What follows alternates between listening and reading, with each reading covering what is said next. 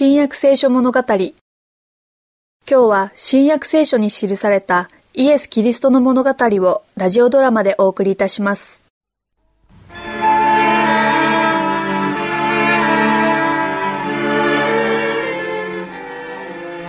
立てさあ行こう。見よ。私を裏切る者が近づいてきた。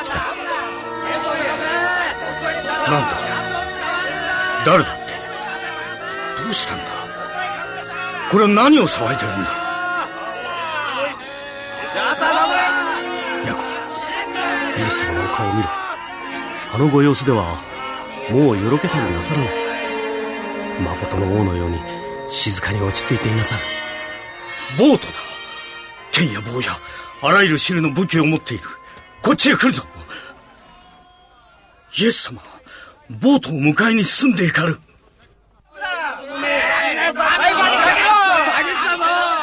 誰を探しているのか？ナザレのイエスだ。私がそれである。おお明るい光だ。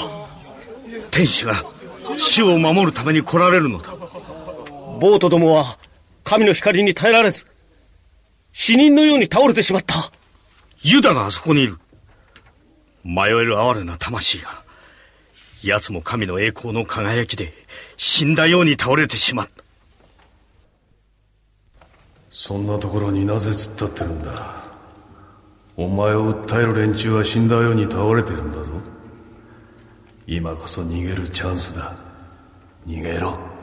さあ落ち着き払ってのんびり突っ立ってるんじゃない。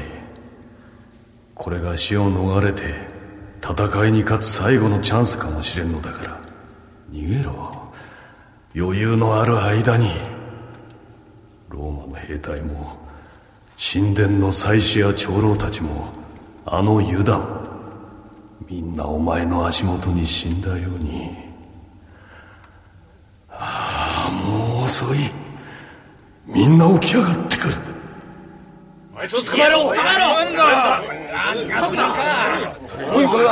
誰を探しているのかナザレのイエスを。私がそれであると言ったではないか。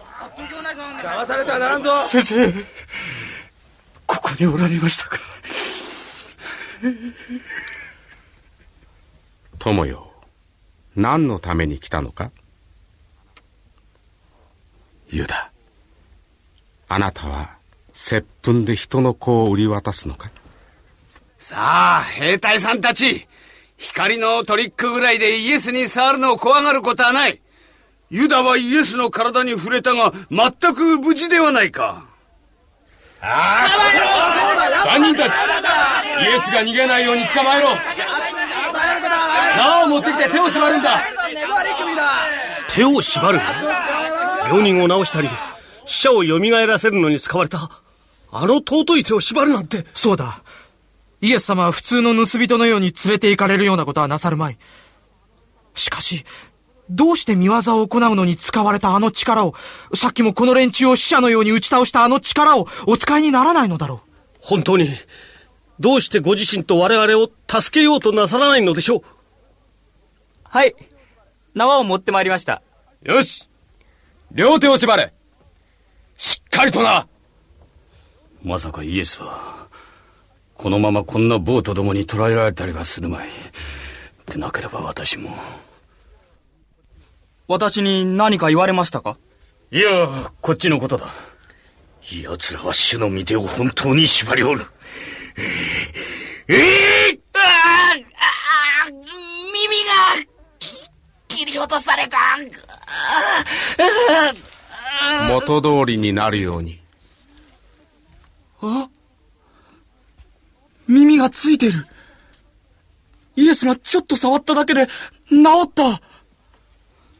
ペテロあなたの剣を元のところに収めなさい剣を取る者は皆剣で滅びるそれとも私が父に願って天の使いたちを十二軍団以上も今使わしていただくことができないとあなたは思うのか？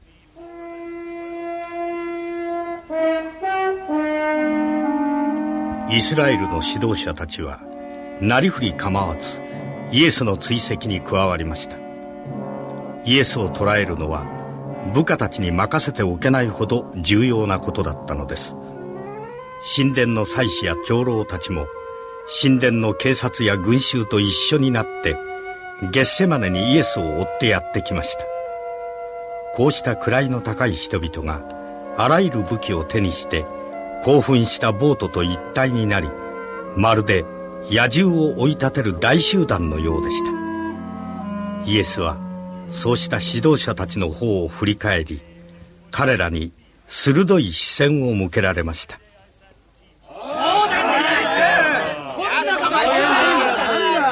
あなた方は強盗に向かうように剣や棒を持って出てきたのか？毎日あなた方と一緒に宮にいた時には私に手をかけなかった。あなた方の仕事をするのに夜の方が向いているのだろう。今はあなた方の時また闇の支配の時である。主はこのまま捕らえられようとしていなさる。忌々しいことだ。どうして主は奴らに勝手なことをさせておかれるのか。命あってのものだねだ。逃げよう。しましょう。見よ弟子たちが私一人を残して散ってゆく時が来た。だが私は一人ではない。父が私と共におられるから。